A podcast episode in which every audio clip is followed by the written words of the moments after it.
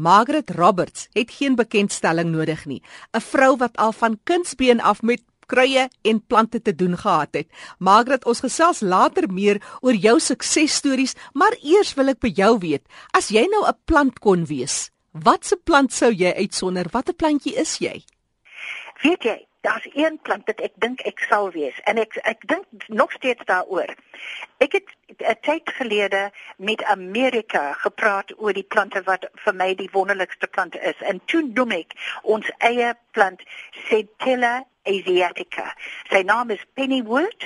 Dit is een van ons inheemse plante wat 'n rankplant is. Lyk soos 'n viooltjieblaar, maar dit doen so wonderlike dinge. Drie blaartjies in 'n koppie kookwater sal die reumatiek help, die arthritis help, dit sal die vel skoonmaak, dit sal die gedagtes helder maak. Daar is heel wat dinge wat die wonderplant doen. En toe sê ek vir Amerika dat ek dit is ek dink een van die wonderplante in ons lewe. En of course ons vervoer dit die hele wêreld deur nou in die wonderlike gremerings en die dinge wat ons vir Rome wat ons stuur die hele land deur in die hele wêreld deur want dit is 'n geneesplant dat so sterk is dat daar's nie een van ons wat dit ons moet dit elkeen van ons moet dit kweek. Geen net weer die naam, Margaret? Centella, C E N T E L L A, Asiatica, A S I A T I C A. Asiatica, want dit verskyn ook in in India en ook in Australië. En het hy 'n volksnaam? En die volksnaam Pennywood, P E N N Y W O R T. Want die blaadjie mm. is so rond soos 'n penny, ongeveer amper so groot soos 'n penny. Lyk nie so vir viooltjie, ja. maar dit is glad nie 'n viooltjie en dit rank die hele wêreld. En hy groei oral in die land. Dit groei oral in die land. En ek het dit dit is the biggest selling plant in my hele kwekery. Die mense kan dit nie los nie want hulle sê net die woord arthritis en al ons mense in die plaas sê daar's die medisyne. en is Margaret Roberts wat so passievol gesels oor medisinale plante. Ek het gesukkel om vir Margaret in die hande te kry want sy het haar huis in Pretoria en die plaas op De Wild waar sy hierdie wonderlike plante kweek en kennis met ander mense deel. Margaret, maar jy vertel my dis 'n pad wat jy graag ry want jy wil al die kennis wil jy met mense deel en die plante wil jy kweek sodat daar genoeg is vir almal wat uiteindelik van hierdie plante sou wil aanskaf. Ja, maar dit is 'n lang pad, maar dit gee vir my 'n kans om te dink oor die plante en hoe ek kan dit weer gebruik en hoe gaan ek nuus inbring in die soort dinge. Nou Margaret, jy vertel my in jou goue jare lyk dit net of alles net beter en beter kom die idees. Jy het juis 'n boek wat in 1983 die lig gesien het, maar vroeg volgende jaar nie opgedis gaan word inheemse medisyne plante. Dit gaan nou in Engels wees Indigenous Healing Plants. Maar vertel vir ons van die nuwe kennis wat jy geïn het as jy so praat met mense oor medisyne plante. Professor Ben Erik van Wyk verwys na jou en sê dat iemand wat met kapasiteit kan praat oor die onderwerp is Margaret Roberts. Oei, ek is so dankbaar vir dit. Weet jy, en ehm um, met die boeke krye is my groot storie van die begin van ek kan sê van my kinderdae af. Want ek het 'n ouma gehad wat soos byvoorbeeld viooltjie tee gemaak het as ons hoofpyn gehad het en die bulbinella bulbine frutescens op ons gesmeer as ons geval het op ons klein fietsiekies en so aan waar sy dit net gesmeer het. So ek het groot geword met die soort wonder dinge wat daagliks gebeur het. Maar die ding wat interessant is, van daardie tyd dat ek die boek geskryf het, het ek baie meer ontdek omdat ek dink ek het op die ander kant van die berg gebly, die die groot Magaliesberge. En daar was heel wat verskillende plante wat ek nie goed geken het nie.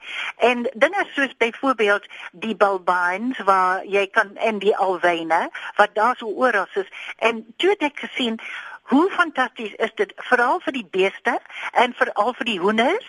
Dinge waar jy het gedink wel hoe sal ek daai dinge gebruik? En dit is so maklik want die mense daar het dit goed geken En so die boek wat ek nou so lank gelede geskryf het oor dinge wat ek gedink almal sal weet want ons is mos van ons land, het ek nou dit baie opgekikker.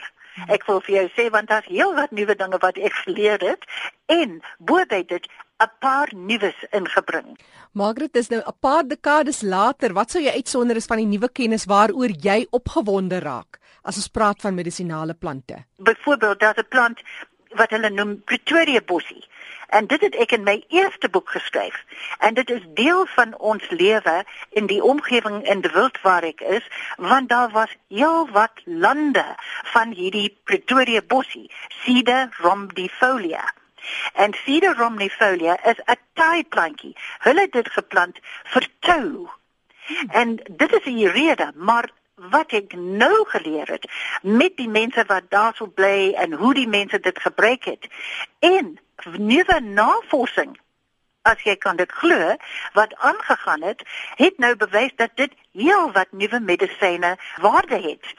En vir my is dit so oulik want daar is dit nog steeds aan die kant van die baie net as ek inry plaas toe daar kry ek nuus en ek ry altyd met 'n spitgraaf agter in my kar in dat ek kan as dit nodig is kan ek 'n paar van die klein plantjies lekker saggies uitwerk maar net een of twee en los al die ander. 'n mens moet so versigtig wees hoe ons as ons 'n plantjie wil kry dan kry jy net maar een jy weet pick hmm. one and leave 10 Dis wat my my ouma vir my gesê het. En toe kry ek die plantjie sommer naby. En van my eerste boek dit het ek oor Cedar rhombifolia maar nou is dit heel wat nuwe dinge. So, so dis 'n interessante ding. Margaret in jou lewe het jy met soveel baie medisinale plante te doen gekry. Professor Ben Erik van Wyk het verwys ook na die byvoorbeeld die Balbanella en dan ook die Alwyn, maar as ja. jy twee kan uitsonder, jy het nou vinnig gepraat oor die Pretoria bossie, maar as jy ook twee kan uitsonder wat oral in die land sal werk en wat jy sou aanbeveel in elke huis moet wees van hy medisinale plante, wat sê jy? Wel, weet jy, dit is nou is baie swaar dinge vir iemand soos my te vra. Want ek wil 'n hele tuin van die die plantjies hê. Omdat ehm um, as ek dink aan die wonderding van skoonma se tong. Ja. Die sensievere. Dit is vir my een van die wonderplante. Ek sal jou sê hoekom een druppel van daardie ligte, dit's amper oeilierige sap wat uitkom. Een druppel in 'n kind se oor as die kind het 'n oor seker baie se ore. Dit is 'n wonderding en ek het dit geleer en toe ek nog baie klein was en dit is net een druppel. En toe ek besef dit is so eienaardig dat jy moet dit daarso erns kweek, maar ook omdat jy kan dit sag maak op 'n klip met 'n ronde klip dat jy die ehm um, amper soos fibers, dit is die beste woord wat ek kan sê, dat jy kan eintlik vleg en jy gebruik dit oor 'n been wat baie seer is oor 'n enkel wat seer gekry het en dit werk soos 'n um, first aid plakkie. Ja, ja. En dit is dinge wat ons vergeet het en dinge wat ons moet terugbring in ons eie land.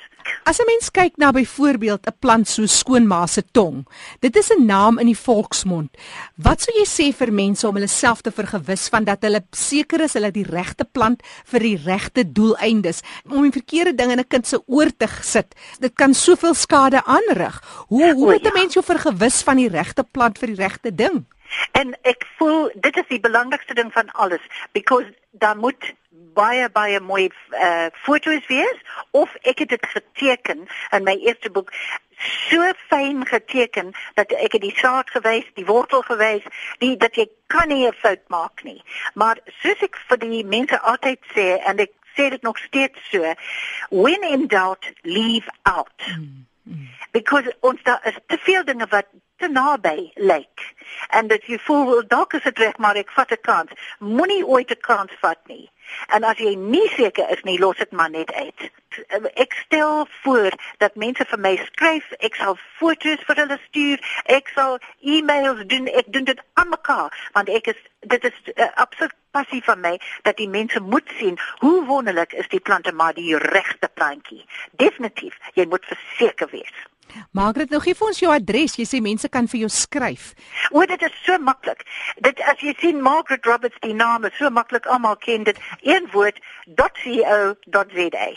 En dit is so eenvoudig soos dit. En vir En so diegene eenvoudig soos dit dan kan hulle my e-mailadres daar so telefoonnommers, posbusnommer, al daai dinge en dan kan ons net mekaar in kontak bly. Ja. Ek is so bewus van die mense se storie die, die storie wat begin soos 'n klein dingetjie in jou agter in jou gedagtes en en jy dink wel ek moet nou nie die die, die plante leer ken. En ek is daar om julle te help met daai. Dit is die grootste ding. En so gesels Margaret Roberts. Haar naam is so eie aan Suid-Afrika soos al hierdie inheemse plante. Professor Ben Erik van Wyk, mense wat wonderlike werk doen om hierdie rituele, moderne medisyne met tradisionele medisyne te trou en uiteindelik hierdie natuurerfenis te bewaar. Ek wil net weer hy e-posadres gee, dis margaretroberts.co.za en daar's al die kontakbesonderhede. Dis daar en hulle kan my gerusbel enige tyd ek is daar. Die stem daarvan Margaret Roberts, een van die bekende vroue in Suid-Afrika, skrywer, navorser oor medisinale plante en die hulp wat sy bied aan mense en kursusse en so meer. Gaan maak 'n draai op haar webtuiste, margaretroberts.co.za.